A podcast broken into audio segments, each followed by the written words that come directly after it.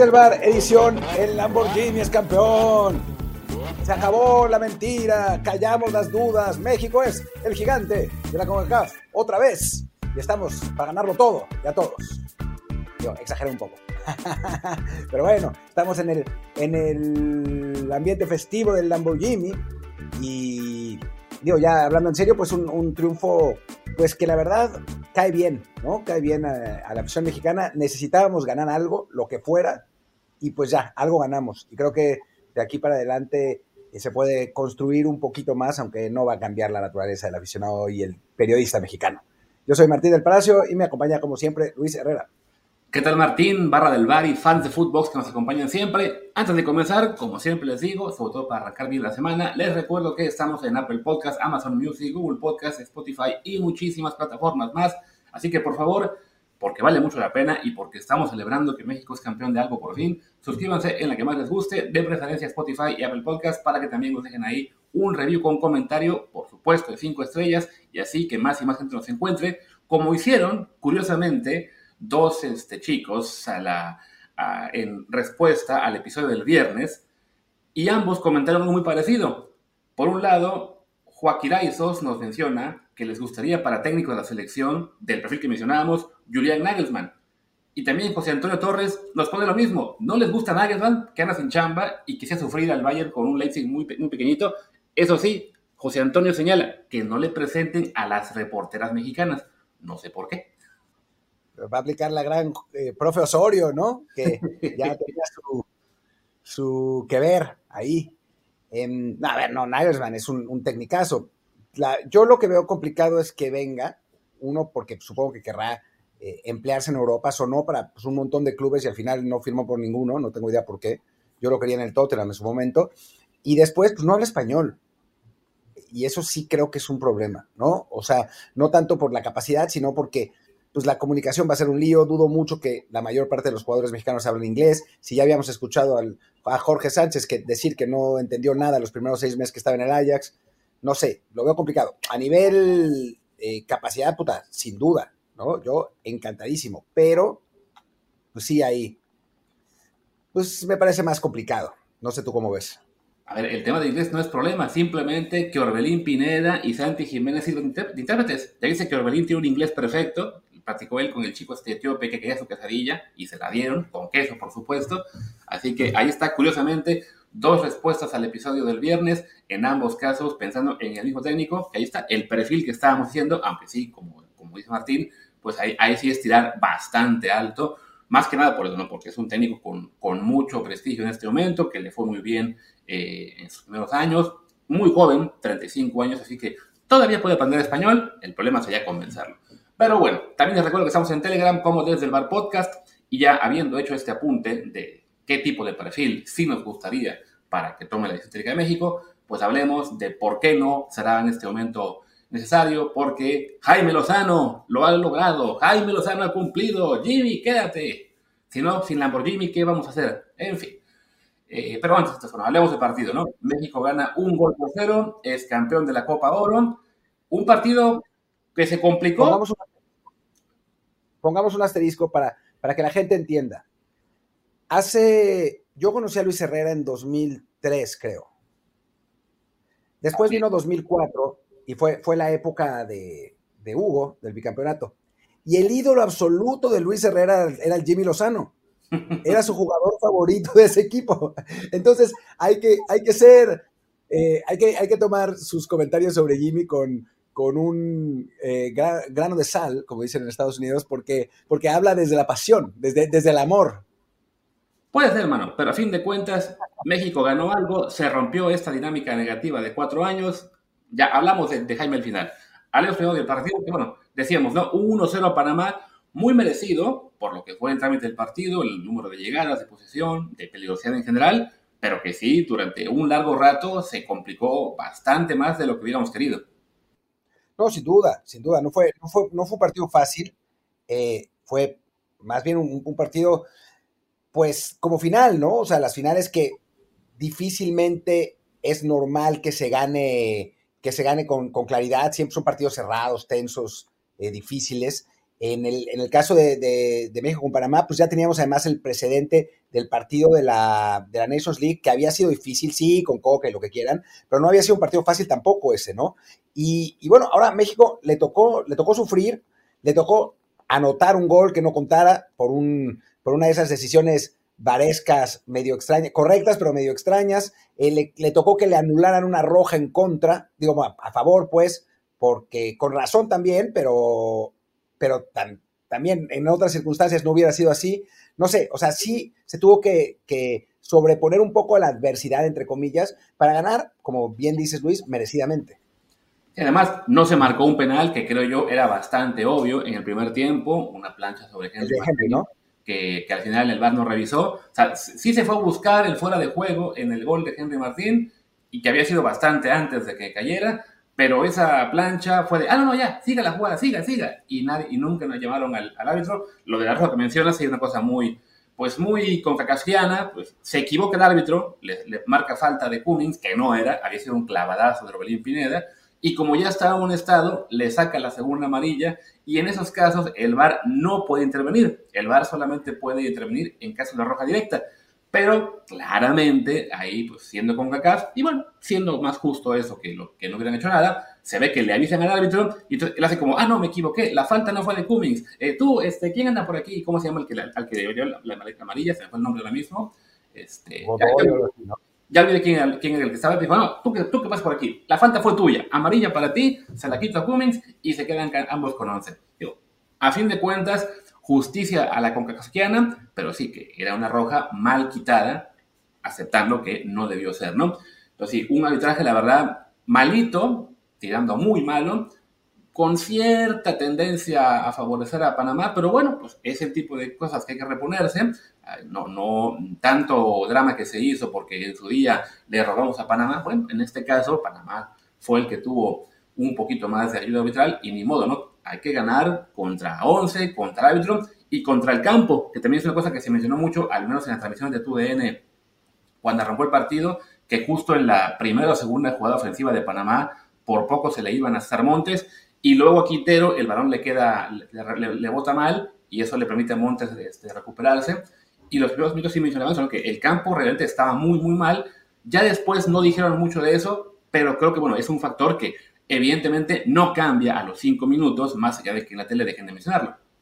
No, no, no, sí, fue un campo, un campo complicado. A mí la verdad es que algo que me gustó de, de la selección panameña, digo, ahora, ahora hablamos todo lo que queda de México, pero es que salió no te diría que de igual a igual, pero no salió a destruir, ¿no? O sea, fue un equipo que salió a jugar dentro de las limitaciones que tiene, eh, porque pues, no es un equipo con muchísimo talento, esa es la realidad. Es un equipo de transiciones rápidas, verticales, eh, con jugadores potentes también. O sea, creo que sabían a lo que, a lo que iban a jugar y lo hicieron bien, lo hicieron bien. O sea, hablamos de, de que queremos un técnico que haga que la suma de sus partes sea, mejor que las partes mismas y no, o sea, tenemos mejor ejemplo o más cercano que el de Panamá, ¿no? Un equipo ya en el, en el episodio pasado analizábamos la, pues de dónde vienen todos los jugadores, eh, en qué clubes están, cuál ha sido su trayectoria, y son futbolistas muy medianitos, pero esta selección panameña sabe la que juega y no juega nada mal, ¿no? Dentro de eso, dentro de la limitación que tiene en el, en el plantel, y a México le costó trabajo. Sí, también yo lo comenté al mismo tiempo, es un, equipo panameño que la salió muy respondón, una Panamá que no se amilanó al principio del partido, que tuvo esa jugada muy al como al minuto 1 o 2, en la cual por suerte el, balón no ayuda, Montes se recupera y ya con eso se, se evita el peligro. Ya con el paso de, de, los minutos en el primer tiempo, pues sí, se fue imponiendo la superioridad mexicana y el equipo panameño acabó muy nervioso en defensa los últimos 20, 25 minutos es ahí cuando cae la jugada del gol de Henry Martín, que desafortunadamente no cuenta. Pocos minutos después, esa jugada también del, penal que debió marcarse y que el VAR hizo como que no llegaba. Pero bueno, a fin de cuentas sí, se puede reconocer que, Panamá salió a, hacer una final eh, valiente, con, un, jugando bien dentro de sus posibilidades.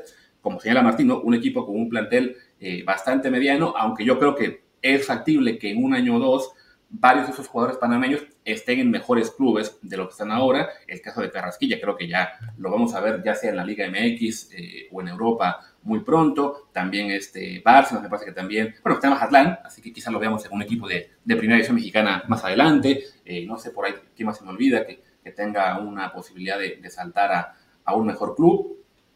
Ya vi que el que tuvo la amarilla después fue este, ¿cómo se llama? Eh, Godoy, por cierto, en, el, en la jugada de Cummings. Pero bueno, se llega al medio tiempo con, con un encuentro 0-0, también con el antecedente de que con Costa Rica se había complicado la primera mitad y se resolvió muy, muy temprano en el segundo, entonces se tenía, digamos que cierta confianza de que, de que sí iba, a ser el caso, pero no, la verdad es que México fue perdiendo fuelle conforme pasan los minutos del segundo tiempo y ya ahí era el momento de empezar a preocuparnos y sobre todo temer, ok, ¿qué va a hacer Jaime con los cambios? Que suele ser, digamos, de los puntos débiles de México en partidos complicados y sobre todo recordemos en la Copa Oro anterior, en la que Tata Martino tenía pavor de cambiar el 11, o sea, solo lo cambiaba cuando el partido estaba resuelto. En realidad, en, en esta Copa Oro, Lozano ha acertado bastante con los cambios, ¿no? Eh, me parece que, que, en este caso fue, fue lo mismo, no, no que la selección mejorara un montón eh, cuando, cuando cambió, eh, porque además nos hizo tarde, entró Piojo Alvarado y, y, y Chiquito Sánchez al 75, antes había hecho siempre los cambios en el 60, ahora se tardó hasta el 75. Eh, y después mete a Santi al, al, 85 por Henry Martín, que, digo, para mí, hablando de Henry Martín, ustedes saben, si han seguido este, este mm, podcast durante por lo menos un mes, no es mi jugador favorito, ni muchísimo menos, eh, pero para mí este es el mejor partido de Henry Martín en la selección mexicana. Y aún así creo que el cambio llegaba tarde, ¿no? O sea, yo, yo imaginaba que ese, ese cambio iba a llegar al, al, 70 y no lo hacía, y no lo hacía, y no lo hacía. Eh, a final de cuentas lo hace y le funciona inmediatamente, ¿no? Tarda tres minutos Santi en, en entrar a la cancha y hace esa extraordinaria jugada para el gol del triunfo, que la verdad es algo que le viene muy bien a Santiago Jiménez, ¿no? O sea, tenía, hablábamos mucho de esa falta de confianza que había mostrado con la selección mexicana, que no, no estaba en el nivel del Feyenoord, y, eso nos parecía que estaba claro, eh, no tanto por lo futbolístico, sino por, por la resolución, ¿no? Por la, por la definición que le, que le estaba costando trabajo por nervios, y ahora nada de nervios, ¿no? Una extraordinaria jugada y un verdadero golazo. Creo que en el tema de los cambios, como que a, como que a Jimmy eh, se le metió en la cabeza muy pronto que el partido se pedía tiempo extra, y, y entonces hizo los cambios más o menos proporcionalmente en el mismo tramo del partido, contando a 120 minutos de lo que hubiera sido 1 a 90, ¿no? O sea, solía entrar, solía hacer los cambios como al 60, más o menos en el 2 tercios de partido. En este caso lo hace igual, ¿no? Como los 2 tercios de un partido de 120, pero sí, creo que eh, habían sido los, los, minutos previos a que entraran Sánchez y, y Alvarado los minutos más flojos de México. No es que Panamá hubiera generado demasiado peligro en la segunda mitad, pero se veía que ya le estaba costando más a México hacer lo propio, ¿no? Sí, porque el primer tiempo México llegó bastante, esa es la realidad. O sea, el primer tiempo de México se le complica, pero es, es superior en general. Creo que más que en el segundo. El segundo es un partido donde, como bien dices, ambos técnicos creo que sienten que la posibilidad de llegar a tiempo extra es, eh, pues, patente. Y entonces, ya después de un rato, ya ninguno de los dos equipos arriesga de más, ¿no? Y, y creo que eso, pues, digo, hace que, que, el partido se haga más, más tenso, más complicado, con menos llegadas. Eh, se le, me parece que eso es mejor, era mejor para Panamá en, en, cuanto al trámite del partido, porque bueno, a final de cuentas era un equipo con menos calidad. Eh, y bueno, cae esa jugada del gol, que a mí lo que me llamó la atención, digo, ya se ha hablado muchísimo, ¿no? De, de, la salvada de Edson, del contragolpe que, que inicia Orbe eh, y el, la, la, jugada de, de Santi, ¿no? Pero a mí me llamó la atención y creo que habla del trabajo que todavía necesita hacer Panamá, que en el último minuto, bueno, en el último minuto, faltando tres minutos para que termine el partido, dejan a su central mano a mano con el 9 en una jugada en la que se, en la que se van todos al frente, ¿no? O sea, es, pues ese, ese entusiasmo quizás no lo habían mostrado en el ataque durante todo el partido, habían estado ordenados, eh, precavidos, disciplinados, pierden la disciplina en la jugada y México se los hace pagar. Sí, que además ese tipo de jugada que por lo general a México le cuesta mucho hacer este, eh, pagar eso a los rivales, ¿no? O sea, ese tipo de desconcentración defensiva es más bien habitual que le pase a México, ¿no? Por suerte en este caso, eh, la, la, mayor que tuvimos fue al principio del segundo tiempo, un remate de cabeza de Quintero que se fue este, eh, muy, cruzado, que me dio risa porque yo lo estaba viendo por tu DN y Ricardo Peláez parecía más molesto, siendo un ex delantero el mismo, de que el 9 que estaba en el campo hubiera fallado ese remate tan fácil, a, que aliviado de que México se había salvado del gol. Pero sí, esa fue la, la jugada más peligrosa. Tío, a lo mejor remataba bien y le paraba Ochoa, pero sí, fue, eh, fue la, quizá la, la oportunidad más alta que tuvo Panamá en ese arranque del segundo tiempo. Después sí, le va, le va costando a México. Ahí ahora, por ejemplo, estadísticas. México tuvo en el primer tiempo 14 remates, solo 3 a puerta, 9 habían sido rechazados por un estar intente, intente, intente, muchos tiros que, golpearon en, rivales, y en cambio en la segunda mitad solo hubo 9 remates. Entonces sí, la que le, había costado a México el, generar más juego ofensivo. En el caso de, de Panamá, este, estuvo muy parejito, tanto el primer como el segundo tiempo, pero bueno, ese, ese tema de los cambios, cuando, cuando finalmente llegan, también creo que bueno, la, la, la, valentía o lo que ha sido la, la congruencia de Jaime Lozano en este Copa Oro, de que él se daba cuenta que en ese momento los que estaban aportando menos eran Luis Chávez, que había tenido un error, un error en salida, que también genera un poco de peligro en contra, y Uriel Antuna, y lo saca, ¿no? Siendo dos jugadores de este 11, quizá de los que tendrían mayor jerarquía y que un técnico como el Tata no hubiera sacado. Sí, aunque hay que decir, por otro lado, tal vez Antuna sí lo hubiera sacado, ¿eh? A Chávez me parece que no. Hay que decir, por otro lado, que ya antes había sacado Antuna por Alvarado y le había funcionado el cambio, ¿no? O sea, no, es que, no es que fuera un cambio poco, poco habitual. O sea, creo que, ya eso, ya, ya, ya tenía una referencia de que, de que, podía, de que podía funcionarle. Y, me parece que, digo, creo que, en ese sentido sí es interesante lo del cambio de Chávez, ¿no? Porque, porque durante todo el torneo habíamos, habíamos hablado de que era normalmente el, primer cambio y lo siguió siendo. Y me hubiera gustado que alguien le hubiera preguntado a Jimmy. Digo, no, no era el momento, ¿no? Quizás de, meterse en, en, honduras tácticas, pero me, gustaría saber cuál era la, explicación de Lozano sobre por qué el cambio de Chávez, ¿no? Porque a final de cuentas es el único jugador de ese medio campo al que no tuvo, por lo menos en el proceso olímpico, y es el que el primero en sacrificar, ¿no? Mientras que a Romo lo, lo mantuvo con, pues, con, mucha asiduidad, pese a que también cometió a, veces algunos errores. Sí, la verdad es que, bueno, creo que el caso de Chávez, siendo este, muy fríos, eh, casi siempre sí era, digamos, merecido, entre comillas, que, que fuera el primer cambio, porque sí, de los mediocampistas, quizás fue, quitando el gol este que hizo muy bueno ante Jamaica de tiro libre, el, el, que menos aporte tuvo o el, o el, que menos lució, ¿no? Romo había tenido, bueno, ya lo que fue el doblete del primer partido, en general un desempeño bastante aceptable. Sí, algunos errores, pero bueno, al menos también había compensado, vamos a decir, con, con los goles y con, su participación, lo que fueron sus fallas. Y pues sí, también lo del caso de Chávez, hay que reconocer bueno, que es un jugador que lleva ya dos años sin parar, básicamente, que desde que tuvo su de selección, ahora sido que finales de 2021, pues lo jugó todo, jugó este, lo que fue la, la Nations League, la Copa Oro, los amistosos, también el Mundial, evidentemente, y que bueno, pues es, es, normal que en cierto momento llegara un, este, un pequeño declive, ¿no? De todos modos, creo que no, no, no creo que esté en duda que en los siguientes partidos, sea con Jaime Lozano, sea con alguien más, va a seguir siendo parte de la base del equipo, pero sí, en esta Copa Oro no había sido de lo, de lo mejor de la selección. Digo, yo recuerdo que poco antes de que lo sacaran, había tenido una falla en la salida que nos complicó un poco la vida, entonces, por lo menos qué bueno que, que Lozano, así sea porque era el único jugador al que no conocía bien de esa media cancha, este, no tuviera miedo en, sacarlo cuando había conveniente, ¿no?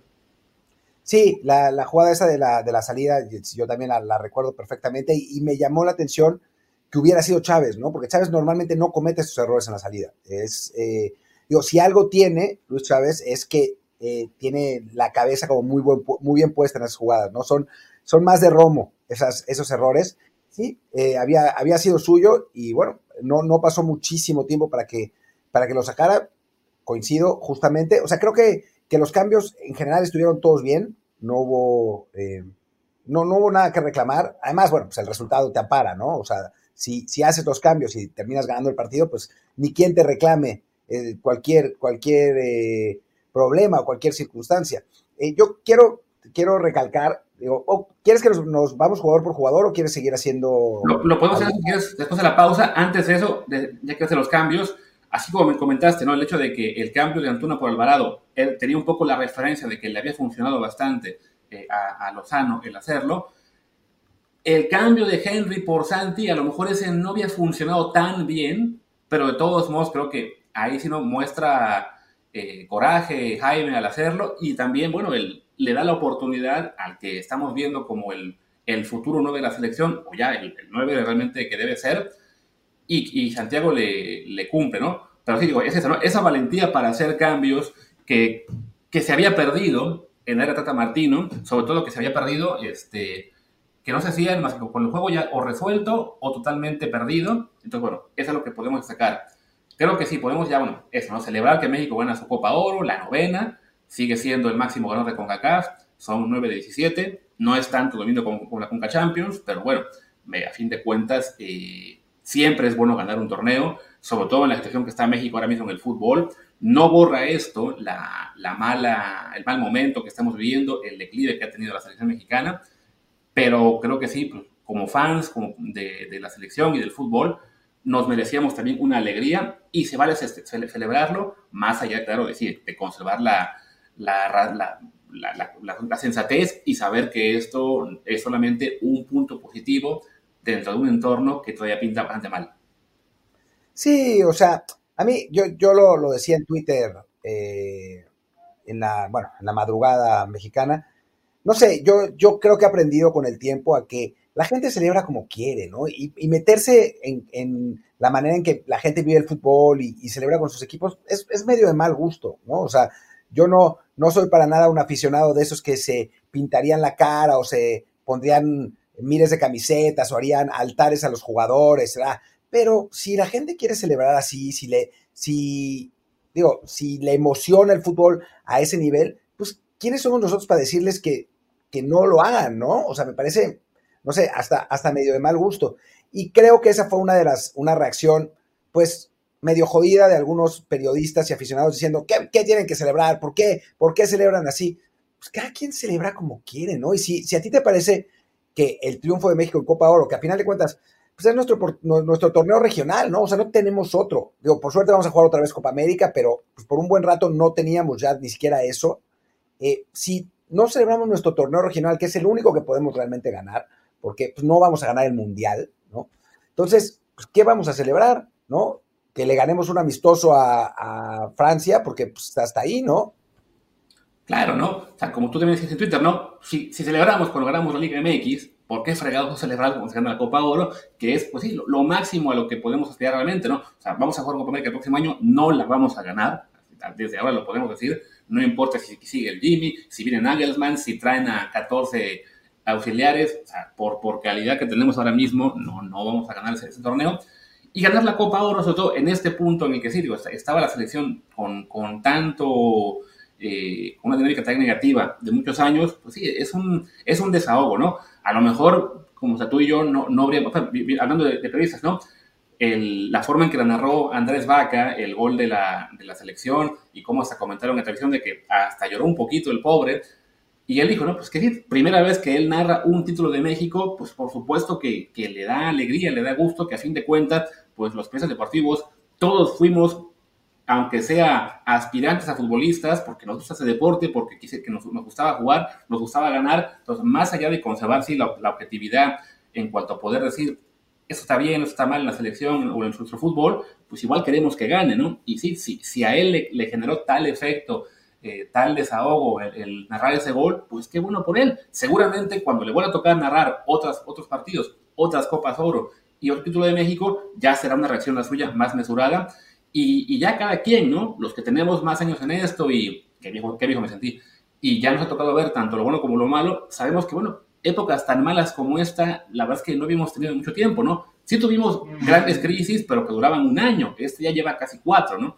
Entonces, pues sí, se vale festejar, no nos hará olvidar lo, todo lo que está mal, pero por lo que fue anoche y hoy, pues sí, tener esa alegría, ¿no?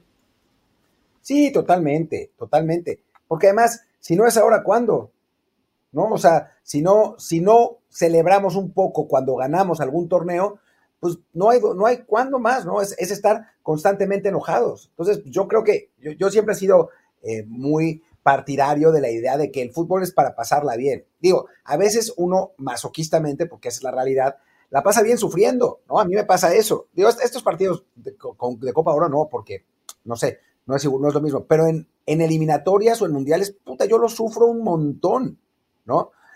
Digo, y pues es así, es, es la manera que nos, que disfrutamos. Es un poco raro, debo reconocer, disfrutarlo así, pero pues lo disfrutamos. Y eh, insisto, ¿quién es quien sea para decirnos cómo disfrutar o cómo no disfrutar lo que nosotros queramos, ¿no?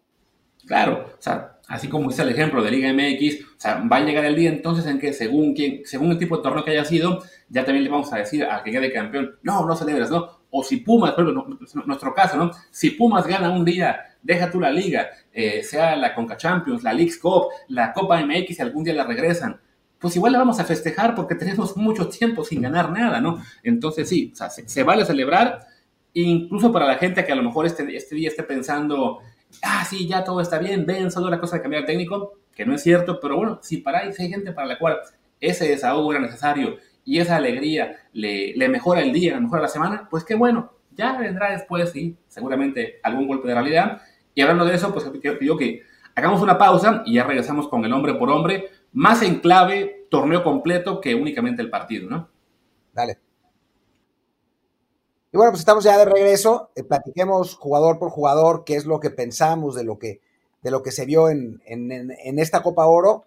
Em, y bueno, arrancamos con Memo, que pues cumplió con lo que tenía que cumplir, ¿no? O sea, creo que tuvo un torneo sin, sin enormes eh, sufrimientos, porque es la realidad, tampoco es que haya tenido uno de esos, de esos partidos espectaculares donde para todo y es San Memo y todo eso, tuvo pues, un torneo donde cumplió en la medida de lo que es, ¿no? El, mejor portero de la, de la, historia de la selección mexicana, sobrio, sin errores, un, un, torneo bueno, ¿no?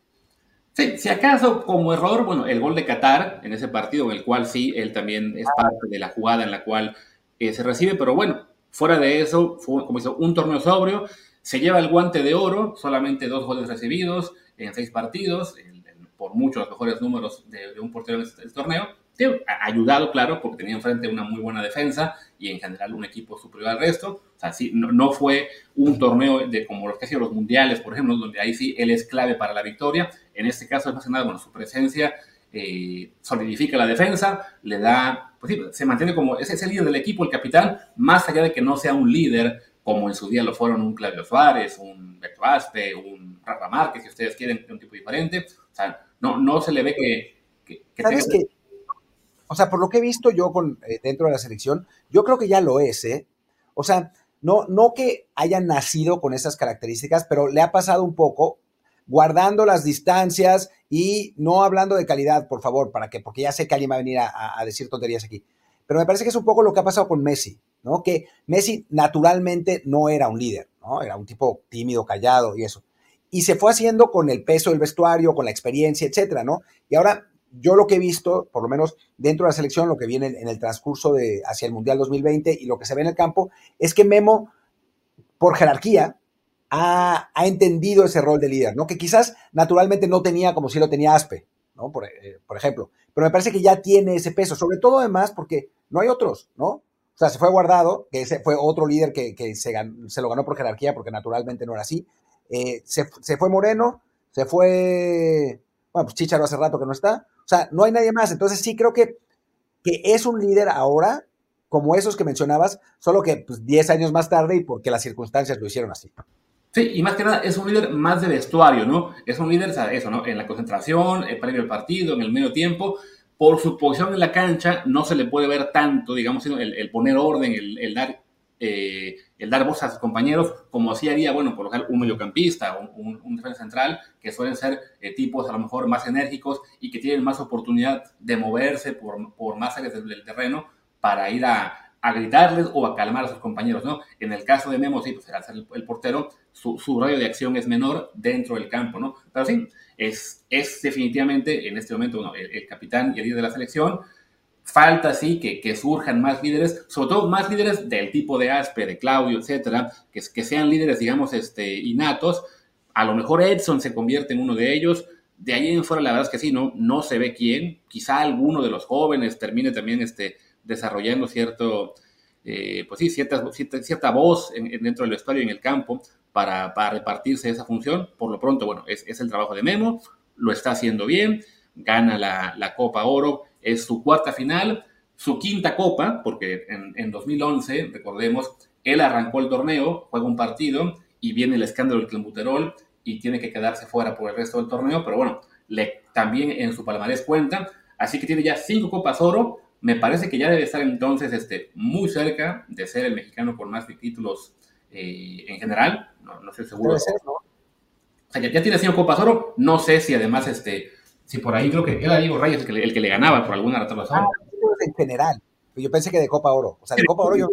Sí, de Copa Oro ya es el máximo ganador, y bueno, pues aunque no le guste a sus haters, ahí está también pues, lo que es este, la, la estadística Mr. Chipesca, ¿no? Desde que es seleccionado, Copa Oro en la que está Ochoa se gana, Copa Oro en la que no está se pierde. Así que sí, hay más factores que el portero, pero también eso cuenta, ¿no? Para la gente que le encanta decir, sí, fue el portero de las grandes goleadas, bueno, también es el portero de los títulos, ¿no?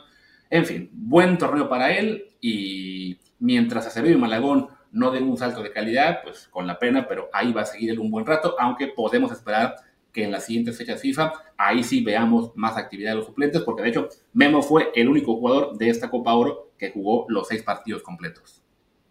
Sí, me llamó la atención. Bueno, todo, habíamos hablado ya, ¿no? De la de que nos sorprendió que en el partido contra Qatar no lo jugara Malagón y después para pa colmo cae ese gol que en el que Memo, digo, sin que fuera responsable, sí para su categoría normalmente hubiera hecho algo más. Eh, pero bueno.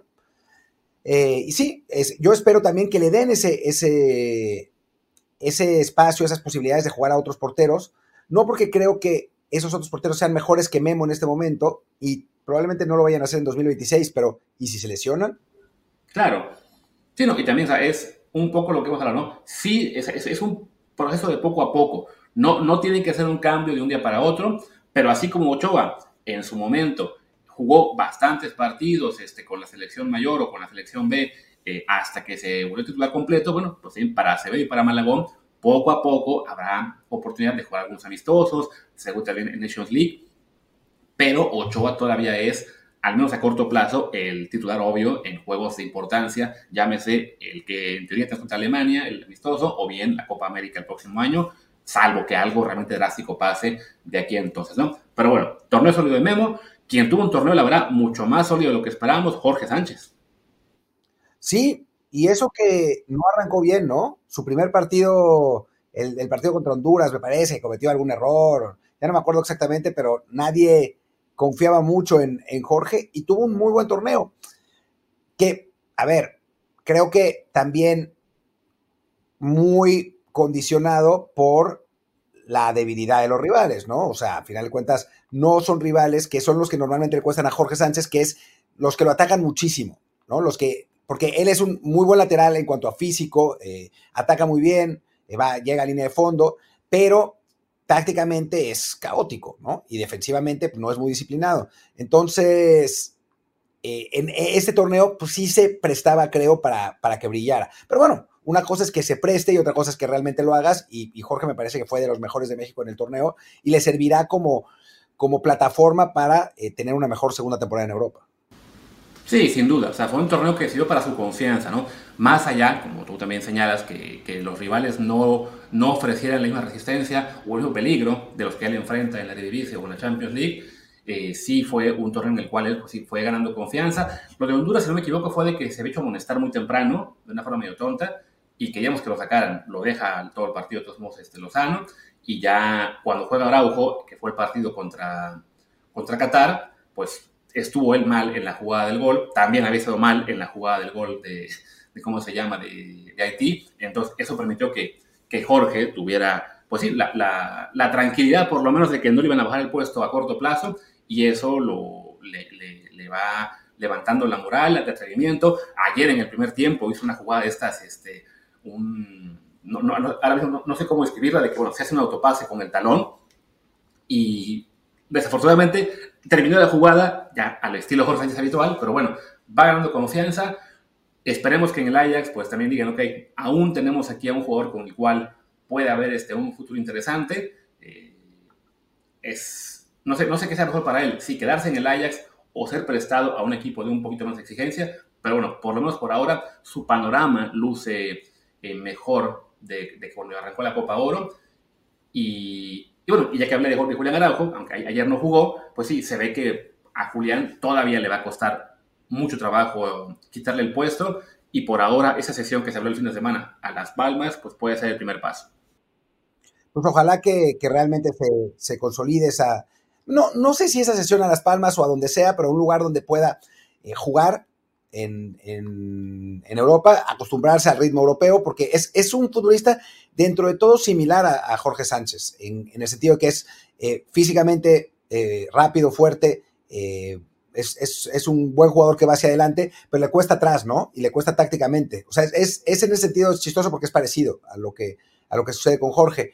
Y, pues lo necesita, ¿no? Va a necesitar el, ese trabajo y, y, ojalá que lo haga jugando, porque si se queda en el Barcelona, pues, a ver, es el Barcelona y estaría padre, ¿no? Que, y bajo Xavi y todo eso, pero pues siendo sinceros, difícilmente va a jugar, aunque con la salvedad de que pues, por el momento el Barcelona no tiene lateral, entonces pues tal vez termine jugando por, por descarte, pero pues le pasó a Serginho, a Serginho de este y le medio le arruinó la carrera. Así que, que bueno, con, hay, que, hay que tomar las cosas con pinzas con, con Araujo por el momento.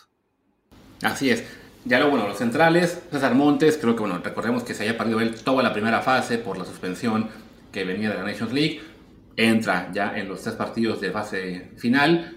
Juega bastante bien. Digo, ayer había tenido ese descuido en la primera jugada ofensiva de, de Panamá, de la cual se lo voy a recuperar, pero más por el estado de la cancha que por una eh, intervención buena de él. Fuera de eso, pues sí, un torneo sólido. México no recibió gol con él en el campo y ahora sí, de él solo esperar que, que se concrete una venta o cesión a un club importante, bueno, más importante que estar en segunda división de Liga Española, porque claramente tenemos ahí sí al, al líder de la defensa y bueno, quizá otro candidato a hacer esto, ¿no? Un líder en el campo como lo estamos pidiendo. Sí, ojalá, esa por posición eh, estaría bien, la verdad, porque pues sí, eh, de la, necesitamos quien organice la central, ¿no? Durante años tuvimos a Rafa y a Moreno, que pues, bueno, nos, nos, alivia, nos aliviaban bastante en esa situación, pero bueno, pues ahora ya no está ninguno de los dos.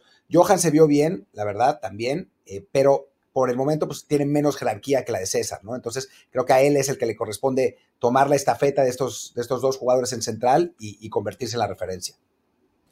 Y ya que mencionaste a Johan, pues Johan creo que fue el más grande beneficiado de que echaran a Coca. Porque recordemos que, bueno, sí, o sea, de, de, que Coca lo hubiera dejado borrado en ese partido de Estados Unidos, que qué bueno, porque nada más le hubiera marcado más ese, esa goleada, o sea, no lo hubiera evitado tampoco Johan Vázquez. Pues ya, llega Jimmy Lozano, lo mete de inmediato como titular, es Johan el líder de la defensa en la fase de grupos, sin César Montes ahí, y en todo el torneo en general, muy sólido, jugó cinco pases como titular completos, solo descansó en el de, si no me equivoco, ¿cómo se llama? En el de Qatar. Y, bueno, sus perspectivas en selección creo que ya por lo menos se consolida, que esa es la nueva pareja de, de la central, César y Johan, ya él da ese paso. Esperemos, bueno, que eso también ayude a que en Italia, donde estábamos con la duda de que, si el nuevo técnico le va a tener una confianza, pues que vea que estuvo jugando con su selección, lo estuvo haciendo bien y que eh, sea esto el, el presagio de una buena temporada para el Genoa. Sí, a ver cómo, cómo le va, ¿no? Es, eh, va a ser interesante lo que, lo que pase con él en ambos casos, y es chistoso porque en los dos equipos en los que ha jugado ha empezado sufriendo y ha terminado ganándose la titularidad las dos veces con el mismo técnico. Ahora no creo que vaya a tener de nuevo el técnico que le, que le salva la vida, así que pues va, va, a tener que empezar bien. Tienen la desventaja de no haber hecho pretemporada, eh, bueno, por lo menos hasta ahora, pero la ventaja de llegar con un título internacional a cuestas y habiendo jugado, ¿no? Que, que no es poca cosa tampoco. Sí, que eso que comentas, no sé, la pretemporada, también debe servir para la paciencia de nuestro lado, como fans y como, prensa mexicana, en caso de que no arranque la temporada con el Genoa como titular, ¿no? Ya le pasó con el Genoa, ya le pasó con el Cremonese, y después se ganó el puesto, así que tranquilidad en caso de que le toque sufrir al principio, ¿no? Siguiente en el 11, bueno, pues este Gallardo, Gallardios, que como te decía antes de arrancar el programa, fue clave, fue tan vital él en este título de, de la selección que si no se lo llevan a él en, la, esa jugada en la cual aparece Edson Salvador, a lo mejor no pasa nada. a lo mejor no pasa nada, pero bueno, si hacía 31 grados en lugar de 32 grados, ¿habría sido el mismo partido? No lo sé. en general, muy buen torneo de, Gallardo, creo que ya de él hemos hablado ya básicamente lo mismo los últimos seis meses. Está en buen nivel, nadie le va a quitar el puesto en esa lateral izquierda por ahora. Arteaga tuvo solamente un partido que fue el de Qatar y pues no, tampoco lució mucho. Entonces creo que bueno, con Gallardo solo queda la misma, el mismo lamento de siempre, ¿no? De que qué lástima que no se quiso arriesgar saltando Europa o, por lo menos presionando a Monterrey para que le buscaran acomodo como, fue, como hizo César Montes, porque por condiciones él sí es de los cinco mejores de la selección y en esta Copa de Oro en particular, pues sí, casi no hay nada que reclamarle. No, prácticamente no. La verdad es que tuvo un, muy buen torneo. Eh, también era de esperarse, es un jugador de, de, pues de jerarquía, con una trayectoria más, eh, pues más destacada que, muchos de sus compañeros y además que suele eh, rendir su mejor, en su mejor nivel en los torneos más importantes, ¿no? Y entonces, pues creo que, que lo volvió a hacer. Si en el Mundial lo había hecho bien, pues no lo iba a hacer mal en una Copa Oro y, y, pues funcionó y él es el absoluto dueño de esa lateral derecha, ¿no? Sobre todo eso que decías, que Arteaga, digo, pasando, pasando a él, como que cada vez que ha tenido que jugar con selección en, un, en una circunstancia definitiva, todavía demuestra que no está para ser titular.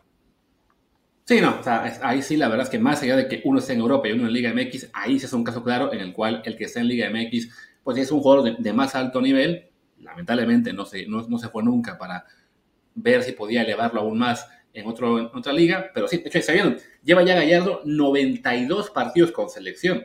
Hablamos de un tipo que muy calladito, al paso que va, va a acabar en el top 10 quizá de jugadores mexicanos en, en cuanto a partidos internacionales, porque sí, de momento no se ve quién lo vaya a sentar y entonces lo que será la próxima Copa, o bueno, Copa América seguramente, hasta el próximo Mundial, él, él va a seguir un rato ahí, ¿no? Y sí, Arteaga, bueno, solamente se le vio en el juego contra Qatar, entonces no, no hay mucho argumento por ahora a favor de él, y ya hemos visto que los que están, los demás de Liga MX, bueno, Omar Campos, que había tenido su, su gran despegue hace un año, pues luego se apagó y, no sé, no, no, hay de momento alguien que le vaya a quitar el puesto a, a Gallardo. Vamos al medio campo, pues Edson Álvarez, que era la duda para este partido, si lo iban a regresar al 11 o no, pues acabó jugando, como decíamos en la previa, ¿no? A fin de cuentas, es un jugador que por calidad, por jerarquía, por lo que ustedes quieran, es demasiado importante como para dejarlo fuera del 11 inicial y cumplió con un partido, la verdad, muy, muy sobrio con esa jugada salvadora, eh, que además acabó siendo la que,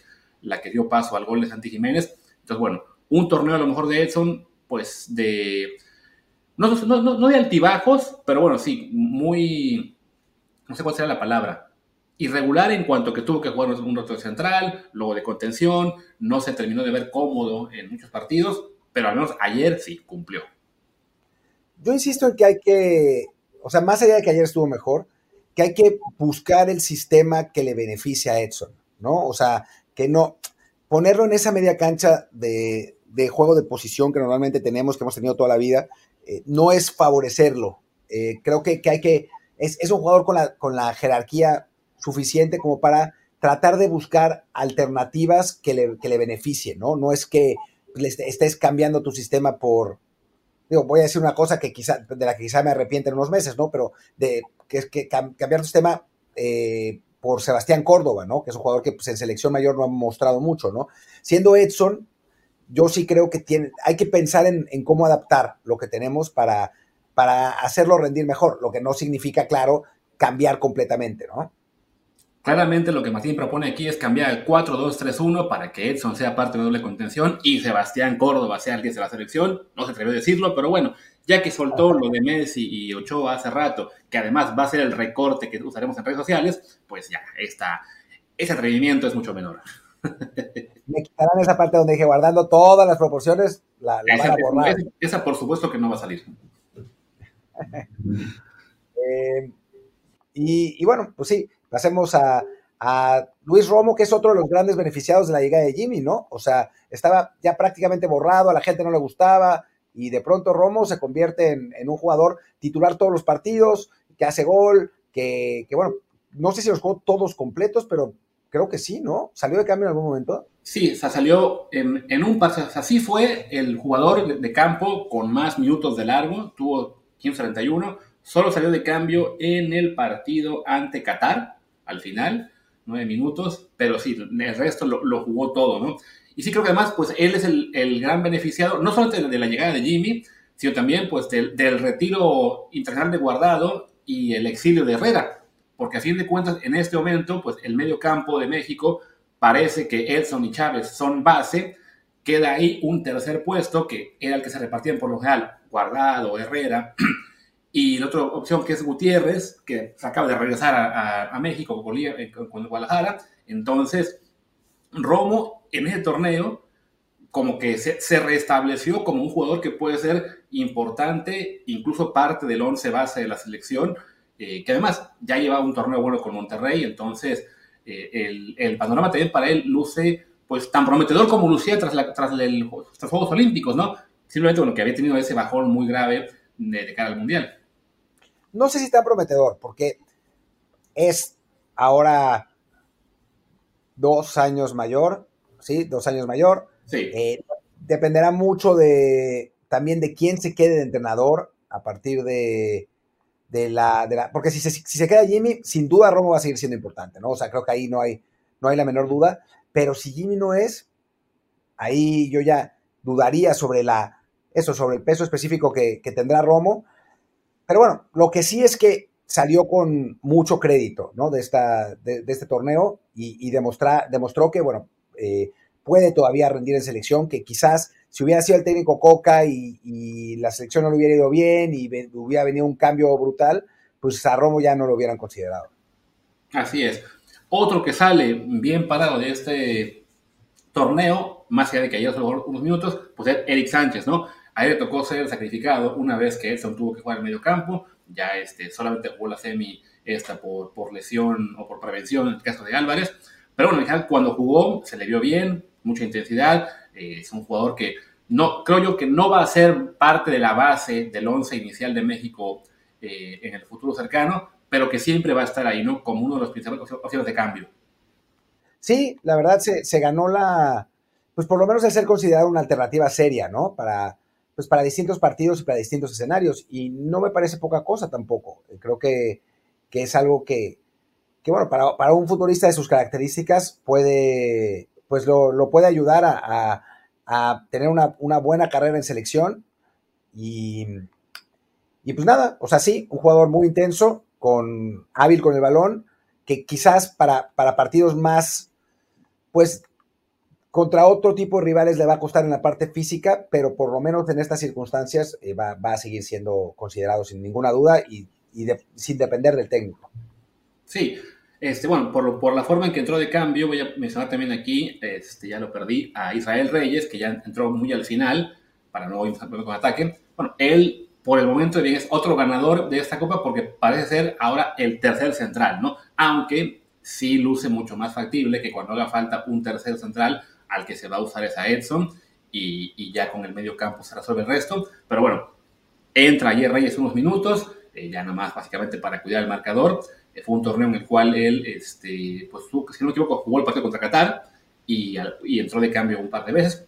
Pero bueno, él es otro de los que está ganando terreno en esta selección. Es parte de esa revolución generacional que mucha gente dice que no está pasando, pero sí está pasando. Y bueno, en su caso eso, ¿no? Él se vuelve el tercer central, en la práctica el cuarto.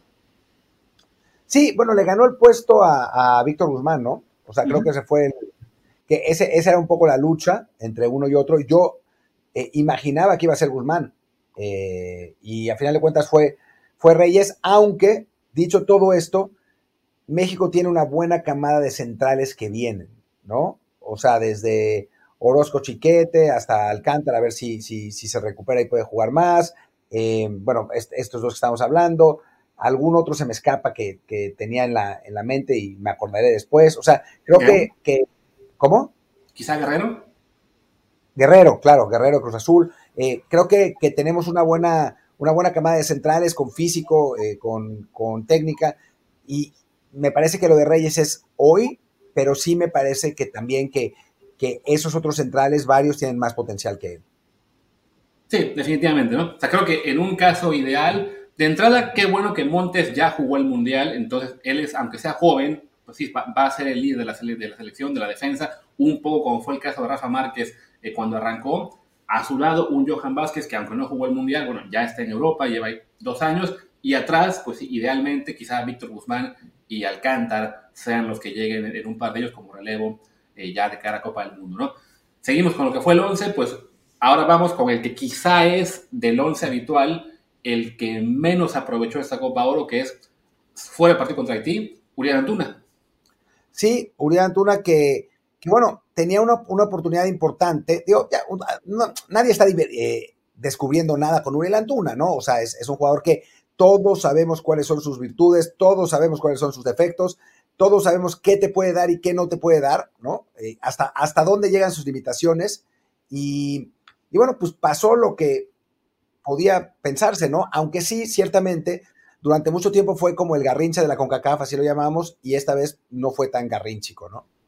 Sí, una vez que ya tuvo, se veía ahí la necesidad de tener más peso en, el juego de la selección, en la, en la ofensiva, la verdad es que no, no destacó tanto. O sea, no tuvo un mal partido o un mal torneo, pero eh, que fuera él siempre también parte de los cambios, se, fue haciendo normal, ¿no? En cambio, del lado opuesto a Orbelín, eh, ya no, no, no, tocaba este Jaime, salvo que el juego estuviera resuelto, ¿no? Ayer, por ejemplo, recuerdo que eh, comentaban en la transmisión, se vienen los cambios, entran el Piojo y Sánchez este, por, por Antuna y por, y por Chávez, y comentaba, no me acuerdo quién fue, supongo que fue Vaca, pero o, a lo mejor pudo ser Peláez, que, bueno, que para generar juego ofensivo, pues la, alternativa podía ser que entrara Laines, ¿no? Y alguno, seguramente fue la Volpe, eh, comentó, el problema es que para meter a Laines había que sacar a Orbelín, y Jaime no lo iba a sacar, porque sí fue otro jugador que aprovechó muy bien esta oportunidad, con un muy buen torneo, con un muy buen nivel en general,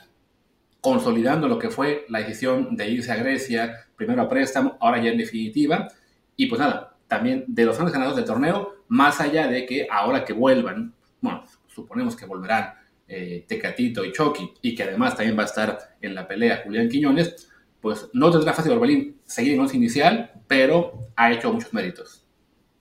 Sí, la verdad es que sí. Ah, me gustaría ver eh, a Orbelín contra mejores rivales. O sea, creo que es un jugador con que sí, sí se ha ganado ese, ese puesto hoy, pero yo no estoy tan convencido de su potencial como titular contra rivales de más peso. Vamos a ver, ¿no? O sea, contra, contra estos de CONCACAF, que también, pues, te, dan más espacios, te, permiten ser un poco menos rápido, te, te permiten ser un poco menos físicos. Físico creo que Orbelín lució.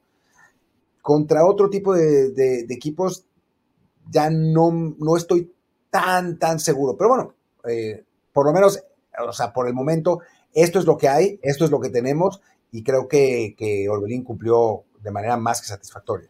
Sí, por lo menos cumplió bastante mejor de lo que hizo en la Copa Euro previa, en la que también estuvo eh, convocado, fue habitual, de hecho también jugó la mayor parte del partido como titular y no, no lució, ¿no? Tan no lució que después el Tata le costó mucho el darle oportunidad hasta que llegó el, último juego del, Mundial, ¿no? Y bueno, ya para cerrar, la delantera, pues lo que es Henry Martín y Santi Jiménez. Primero, bueno, Henry Martín, tú ya comentaste, ¿no? Que quizá dio su mejor partido eh, en términos de sacrificio, de conectarse con el resto de compañeros, meter un gol aunque no contara, el penal que no le marcaron, y que desafortunadamente contó y que a él se le vio medio molesto, medio triste eh, cuando, lo, cuando lo sacaron, pues para su mala fortuna lo sacan y llega Santi a meterle con los tres minutos y creo que a lo mejor Henry aún es el titular de la selección en el corto plazo, pero creo que ya que es obvio que el 9, digamos, el en el que tenemos la confianza es Santi. Vamos a ver qué pasa con Quiñones también, ¿no? O sea, si de pronto, de pronto llega Quiñones, te cambia quizás la, la fórmula con la, que, con la que vas a jugar, México quizás tenga que jugar con dos puntas, no sé, queda, ahí, ahí sí creo que habrá, tendrá mucho que ver el, nuevo entrenador, la, formación con la que juguemos, pero sí, es, es, verdad que es un poco paradójico que Henry tiene su mejor partido en selección quizás de su, de su carrera y todo el mundo de lo que se va, de, que se va, de lo que se va a acordar es del gol de Santiago, ¿no? Que finalmente Santiago cumple su momento con la selección y tal, y nadie se acuerda del el muy buen partido de Henry Martín. Sí, que a fin de cuentas el, partido de Henry Martín pues, fue un juego, este, creo que lo mencionó Ramón Raya, ¿no? Le, le, le comerse el lodo, hacer mucho sacrificio, mucho trabajo físico. Pues sí, entre comillas, él cansa a los centrales de, de Panamá y ya después llega a Santiago a, a, aprovechar la situación.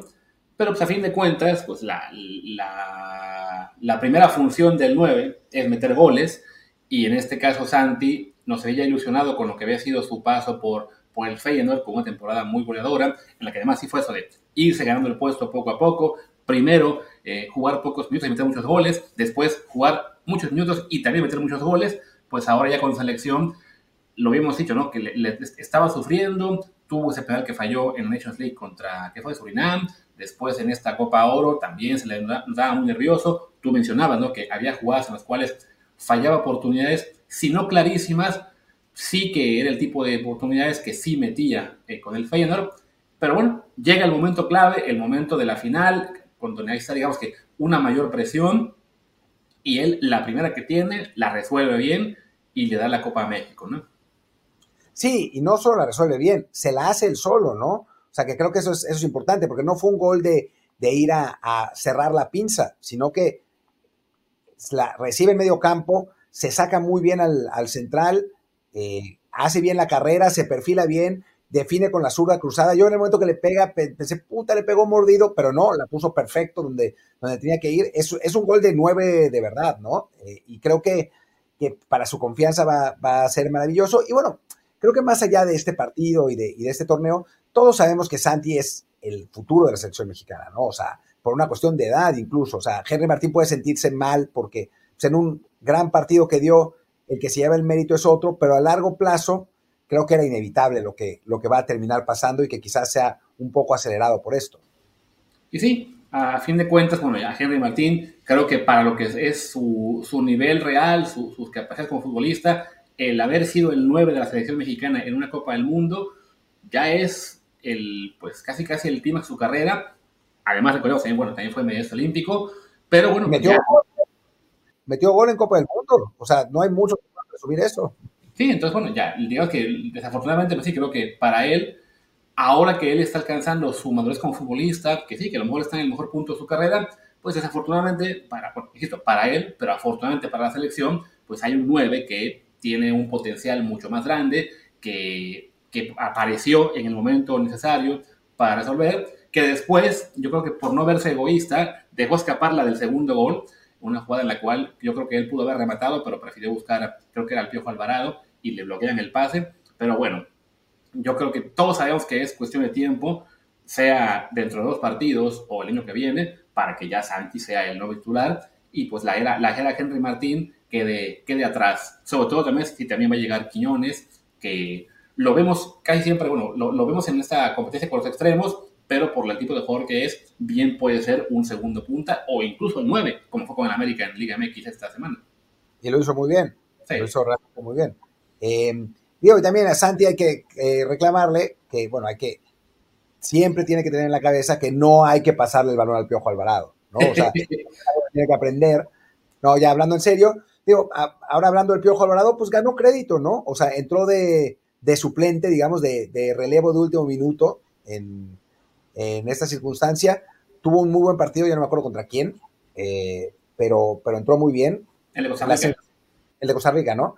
Em, y después, eh, pues se, se, mantuvo, ¿no? Le ganó otra vez, y ahora sí con justicia, la carrera Lines por primer, eh, por ser el primer suplente de la, por la banda derecha. Así que, bueno, me parece que es, que es, un, es un buen torneo, sin duda, para, para el Piojo.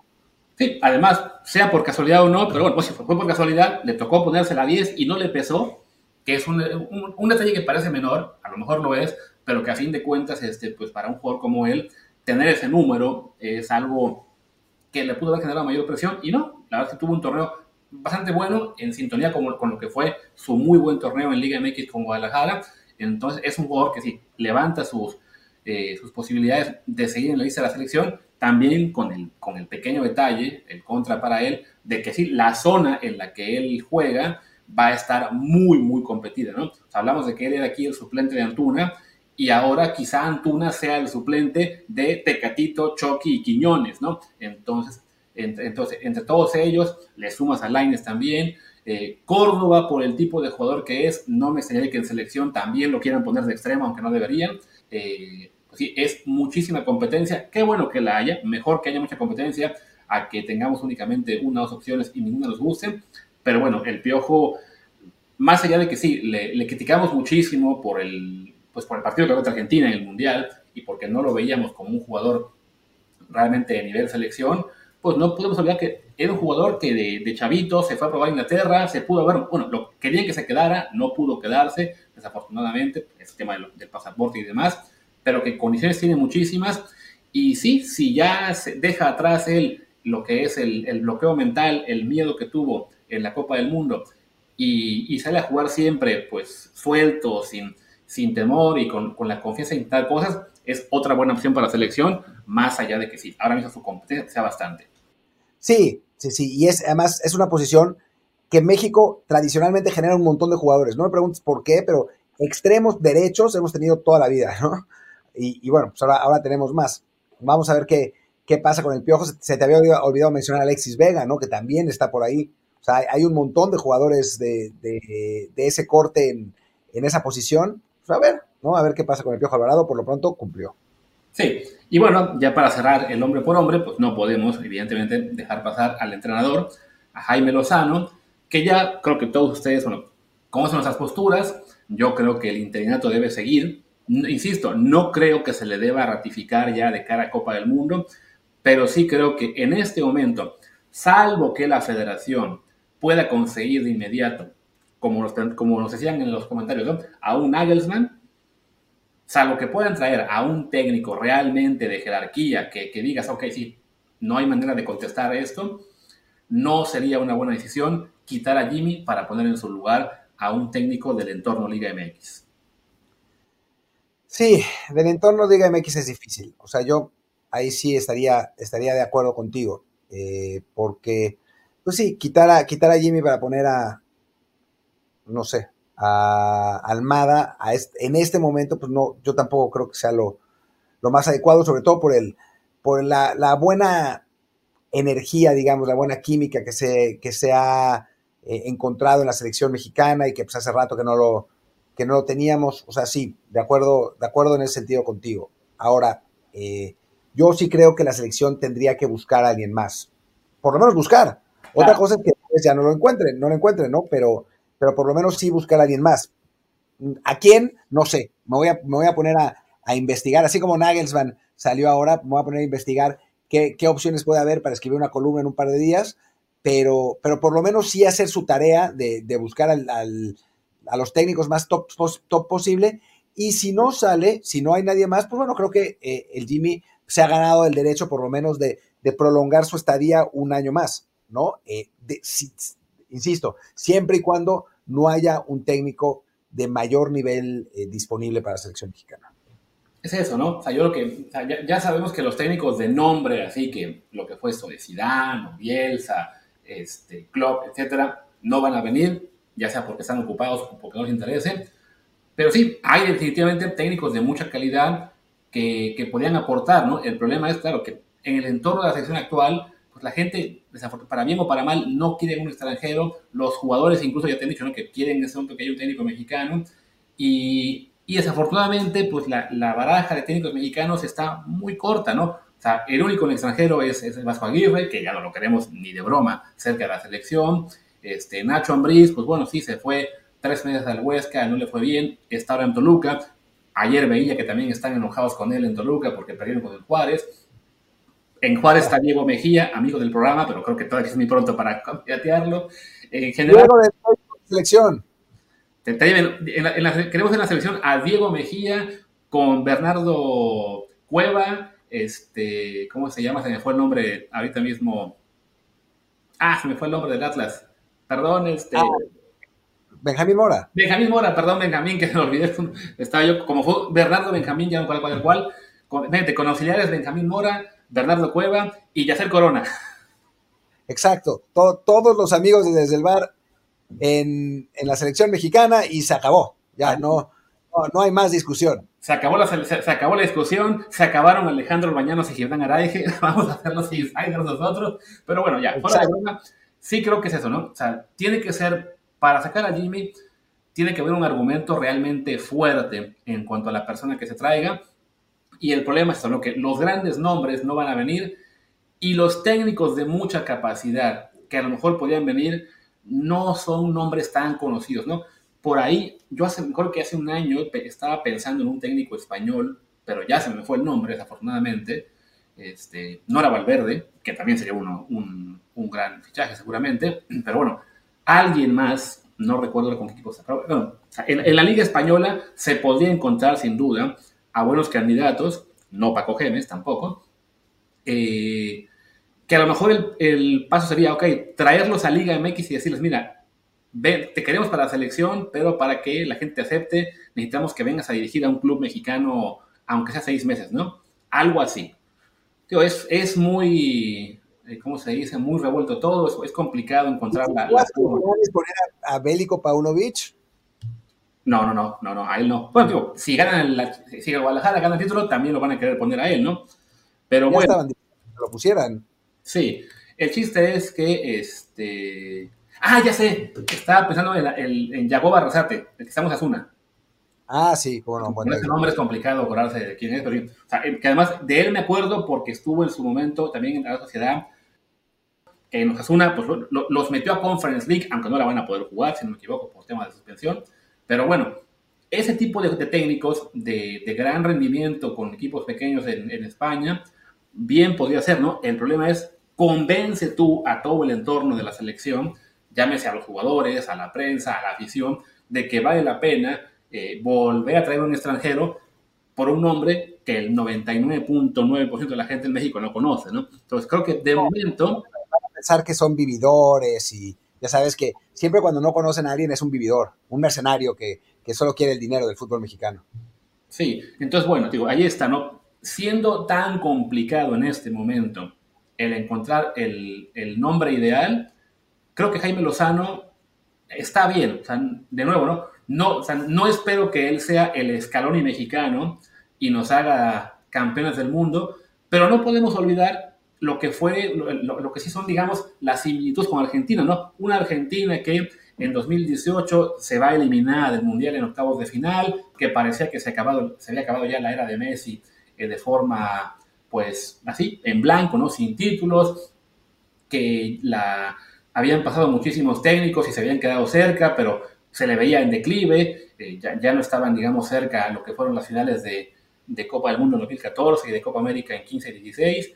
Llega Scaloni, lo dejan ahí, empieza, tiene buena sintonía con los jugadores, empiezan a jugar mejor, se ganan eh, partidos de eliminatoria, ganan la Copa América, y sin ser a lo mejor él alguien a quien, en quien tú pensarías como, ah, este es el gran crack entrenador que, que después se van a llevar a la Champions League, a los mejores clubes.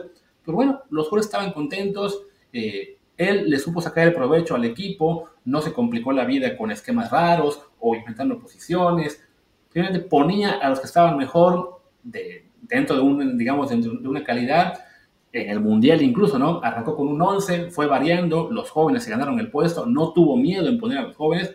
Pues creo que con Jaime puede haber similitudes, claro, en nuestra propia realidad, no de ganar Copa del Mundo, pero bueno, por lo menos de sí llegar a lo que será la próxima Copa América y después al Mundial 2026, pues con la esperanza de que se hará un papel en, en, nuestro entorno, ¿no? Sí, a ver, yo insisto, no, no, yo creo que hay que buscar, yo creo que hay que buscar, eso es, es lo primero. Si no se encuentra, pues entonces platicamos.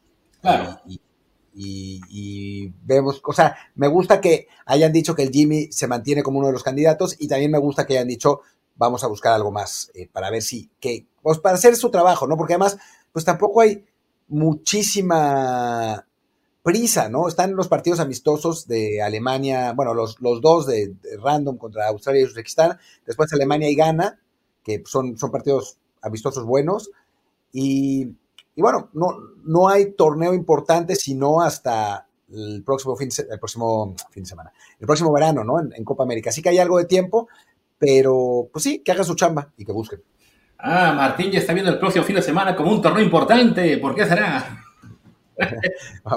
porque es mi boda y sí es un torneo importante, pero para mí, no para la selección.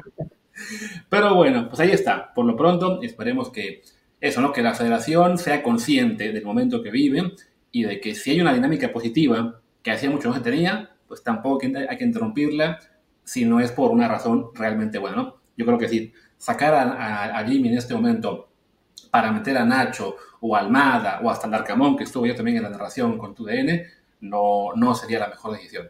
Digo, ¿Qué tal estuvo el Arcamón? Eh? Yo, no, yo no, no lo vi con tu DN, así que... Muy bien, la verdad. Así se, disfrutó, más allá de que, bueno, no, queremos meternos en las, peleas a través de Televisa y Azteca. Yo este partido sí me tocó verlo todo por tu DN. Había estado viendo la Copa eh, por, los, por, por, la vía de CONCACAF YouTube en inglés todo el resto del torneo. Y sí, fue una narración, eh, todo eso, ¿no? El, escuchar al Arcamón y a la Volpe, pues sí, es, creo que sí es, más para aficionados como nosotros, ¿no? Que nos gusta más gente que pueda explicar lo que está pasando a simplemente ya sea las bromas o, o el ataque cuando no salen bien las cosas. ¿no? Entonces, sí, el también muy bien. Creo que va, va a estar casi siempre que puedan con, en, la Copa América, en la Copa del Mundo, lo van a tener ahí ya de fijo. Ah, pues qué bueno, qué bueno que estuvo bien. Eh, me, da, me da gusto porque, pues eso, nos dan, lo, hablamos en su momento y creo que hay que, que hay que recalcarlo, pues nos dan alternativas a los que no nos gustan las, las narraciones tan gritonas, aunque Vaca se haya emocionado de más, eh, y que no nos gusta pues, la vibra de TV Azteca, ¿no? O sea, creo que mientras más opciones tengamos en ese sentido, pues mejor. Así es. Y creo que ya habiendo dicho todo eso, pues cerremos, ¿no? Porque este episodio ya se fue bastante larguito. Ya llevamos hora y diez minutos. Entonces, ya, vamos a terminar. Me, me, da tentación de cortarlo en dos, pero no creo que a la gente le gustaría eso. Así que bueno, despidamos y pues ya regresamos. No creo que mañana, porque yo tengo un vuelo muy temprano y voy a estar muerto todo el día, pero bueno, ya regresamos el miércoles a hablar, supongo, de Liga MX o a ver qué más sale. Pues sí, a ver qué más sale, porque en nuestro hermoso ambiente del fútbol mexicano e internacional siempre hay cosas random, ¿no? Capaz si hasta nombran al nuevo técnico de la selección, quien quiera que sea, y nosotros pensando que van a hacer una búsqueda de meses. Sí, no, o corte A, mañana se anuncia la, venta de Edson Álvarez, Chucky Lozano y no me acuerdo quién más a la vez y nos toca grabar. Pero bueno, por lo pronto sí, el plan será esperar al miércoles porque mi, mi vuelo es temprano, me voy a sin dormir, voy a estar seguramente todo el día queriéndome morir. Ah, lo siento mucho, pero no seas exagerado. ¿Qué vienes para acá, no? Para Barcelona. Sí.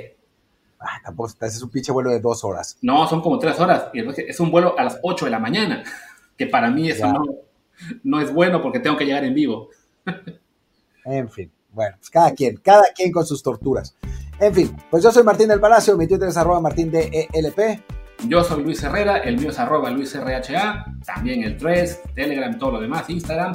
El del programa es Desde el Bar POD en todas, excepto en Telegram, que estamos como Desde el Bar Podcast. Pues muchas gracias y hasta la próxima. Chao.